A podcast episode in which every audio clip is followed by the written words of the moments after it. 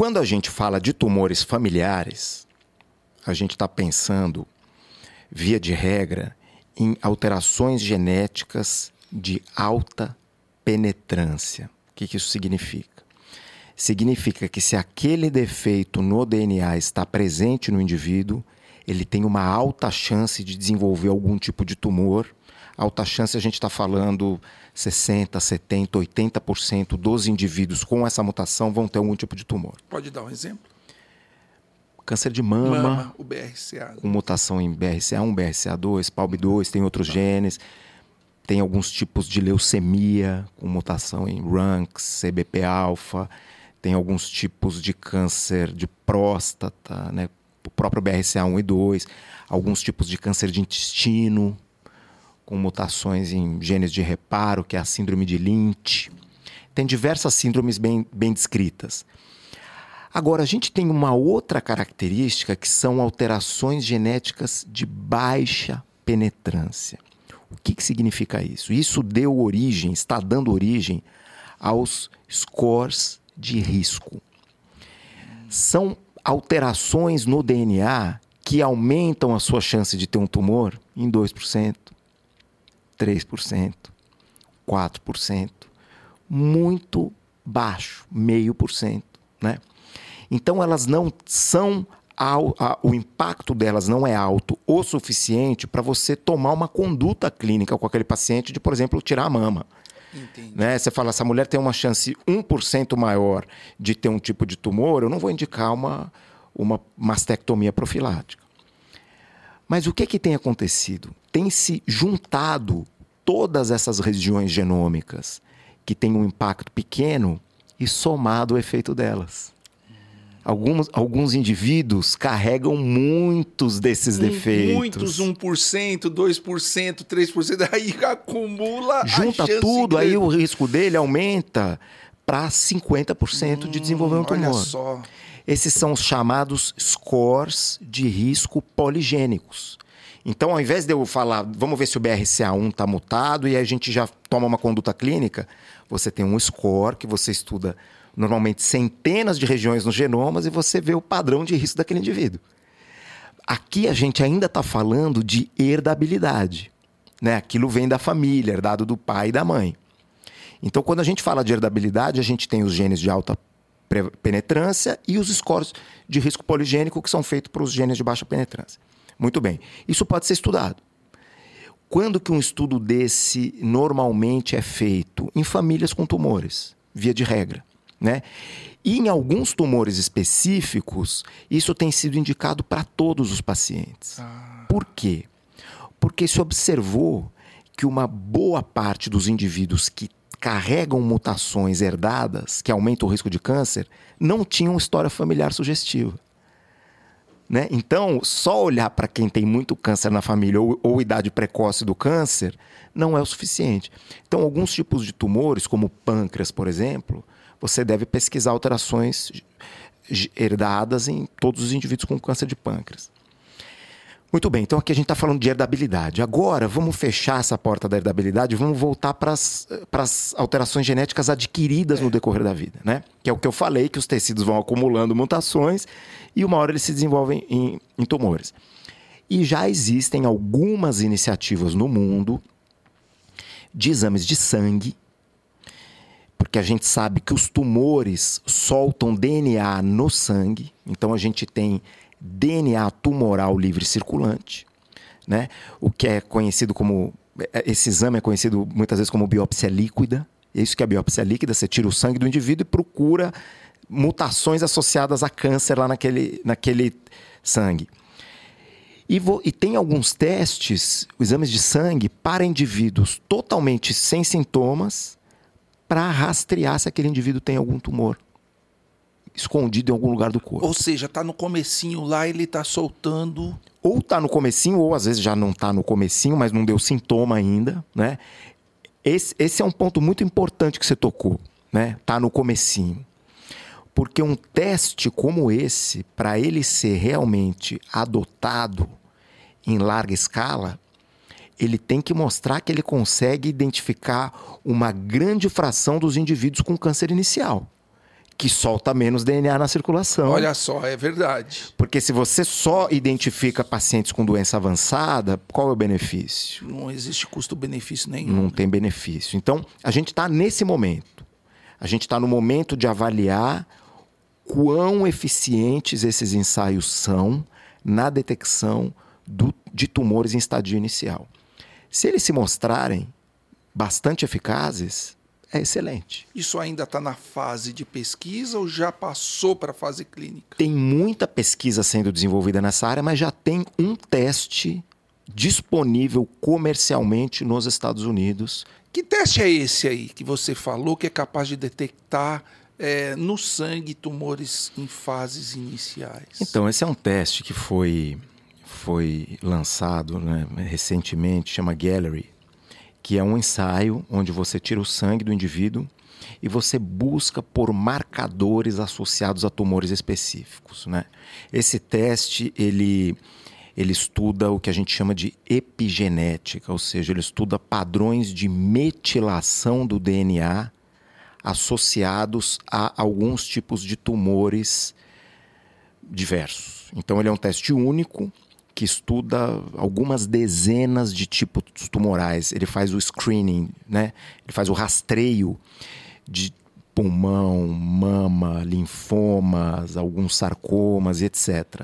E ele, o resultado do teste, ele te dá que esse indivíduo teve um teste positivo e o tipo provável é o tipo X de tumor, né? Então isso na prática ah, daria início a uma jornada de investigação para encontrar esse tumor, né, normalmente com exames de imagem, e aí tratar esse tumor de acordo. Muito bom, quer dizer, ele consegue detectar mais precocemente o tumor. Estamos em vias de ter certeza se esse é o caso. E ele é sensível, né? Quer dizer. Ele é sensível. Porque a gente tem alguns marcadores tumorais. Ah, doutor, eu quero fazer um rastreio. Que eles não. Eles, eles são até sensíveis, mas eles são um pouco específicos, os marcadores atuais, né, dosados. Isso, esses marcadores sanguíneos, né, os marcadores tumorais clássicos, sorológicos, CA199, é. etc. Eles não devem ser usados para rastreio. Né? Eles devem ser usados para monitoramento pra de doença. Quer dizer, o cara tem... Porque alguns tentam rastrear, mas... Não, isso traz muito problema. Às vezes você pega uns pacientes com níveis um pouco elevados pode ser por outras causas, né? Tem, tem até uma síndrome nada. que chama síndrome de Ulisses, hum. né? Que faz menção hum. à Odisseia de Ulisses, né? Que ele viajou por 10 anos para voltar para Ítaca e, e, com muitas dificuldades. Existe esse nome, né? Na, na medicina que é a síndrome de Ulisses, que é o que você faz um exame com baixa especificidade, mas que assusta o médico ou o paciente. Aquilo dá início a uma jornada, uma jornada um exame de imagem, aí acha um nódulo. que muita gente tem nódulos em diversas partes do corpo em exames de imagem. É. Você vai lá, pega o nódulo, o paciente sangra, vai internado e então a gente tem que ter muito cuidado com isso, né?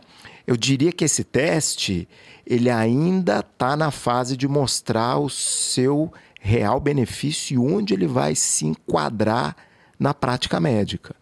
Né? É, uma, é, uma, é um teste inovador. A gente tem muita, muitas vozes bastante favoráveis à utilização dele, outras vozes não favoráveis, porque falta mostrar isso. Falta mostrar que Ajudou, submetendo né? um número grande de pessoas com esse teste, você identificou tumores mais precoce você curou mais gente, você reduziu a sobrevida. Que dá muito trabalho mostrar isso também, né? Eu preciso dizer isso. Você aumentou a sobrevida. Isso, isso. Você reduziu a, a, mortalidade, a mortalidade, né? Você aumentou a sobrevida. Então, isso é novo ainda, né?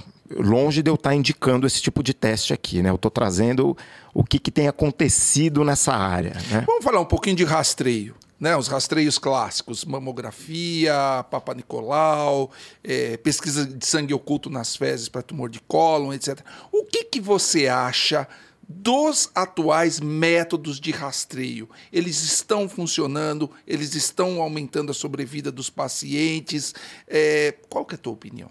Eles funcionam. Eu acho que a gente deve fazer. Para mama, para próstata, para colo de útero para câncer é, coloretal e, mais recentemente, para câncer de pulmão. Né? Então, foi demonstrado aí nas, na última década que você fazer screening de câncer de pulmão com tomografias em pacientes de alto risco aumenta a detecção e melhora a sobrevida. Olha só. Né? Mas é uma prática muito pouco adotada ainda. Né? Porque o paciente precisa de uma tomografia. Então, se você pensar numa, numa população inteira, é difícil. Ou às vezes né? ressonância, às vezes. É... É, mas não, a prática aqui é com tomografia. Com tomografia de tórax. É. Então ah, eu diria. Tá, você está falando pulmão, né? Pulmão, exatamente. Né? Então, tem que fazer. Tiroide ainda é muito controverso, né? A tireoide é. A tireoide é, um...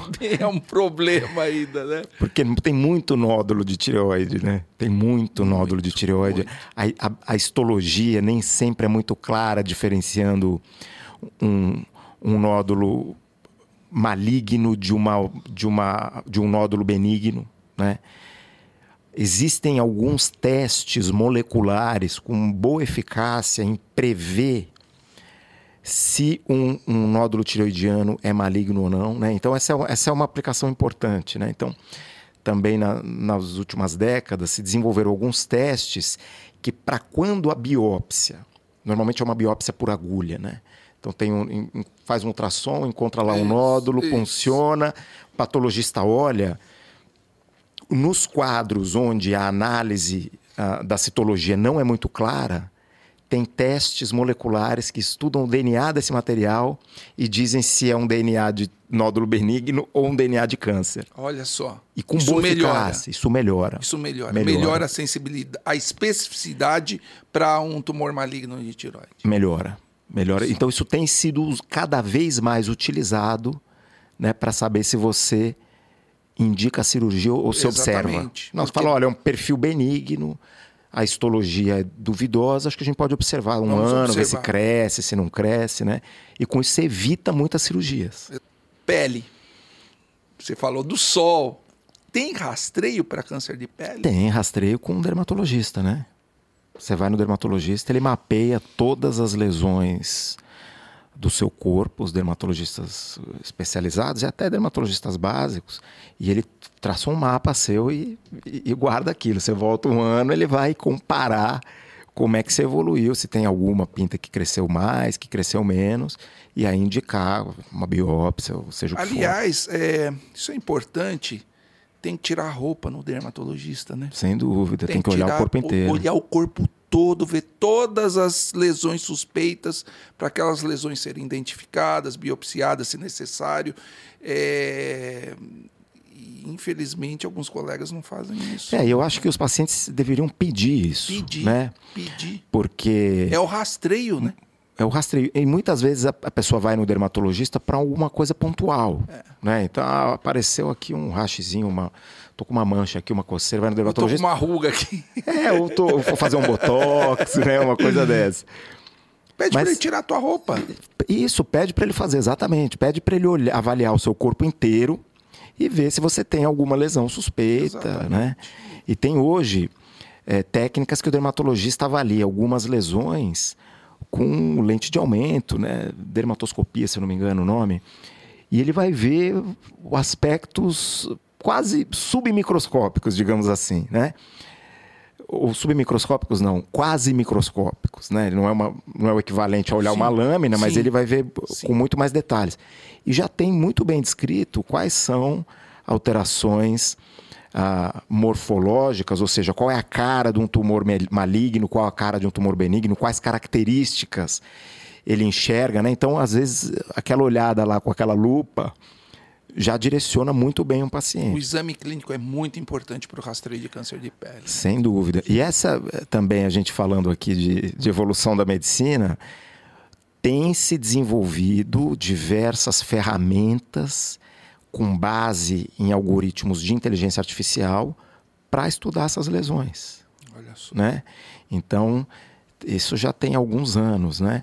Que você tira fotos das lesões e dá para o computador Olha olhar só. se aquilo tem cara de maligno, Olha de benigno. Só, que coisa, hein? Com graus assim de sucesso bastante promissores. Né? Esse também é um assunto controverso, eu vou deixar para os dermatologistas ou dermato-oncologistas falarem mais a respeito.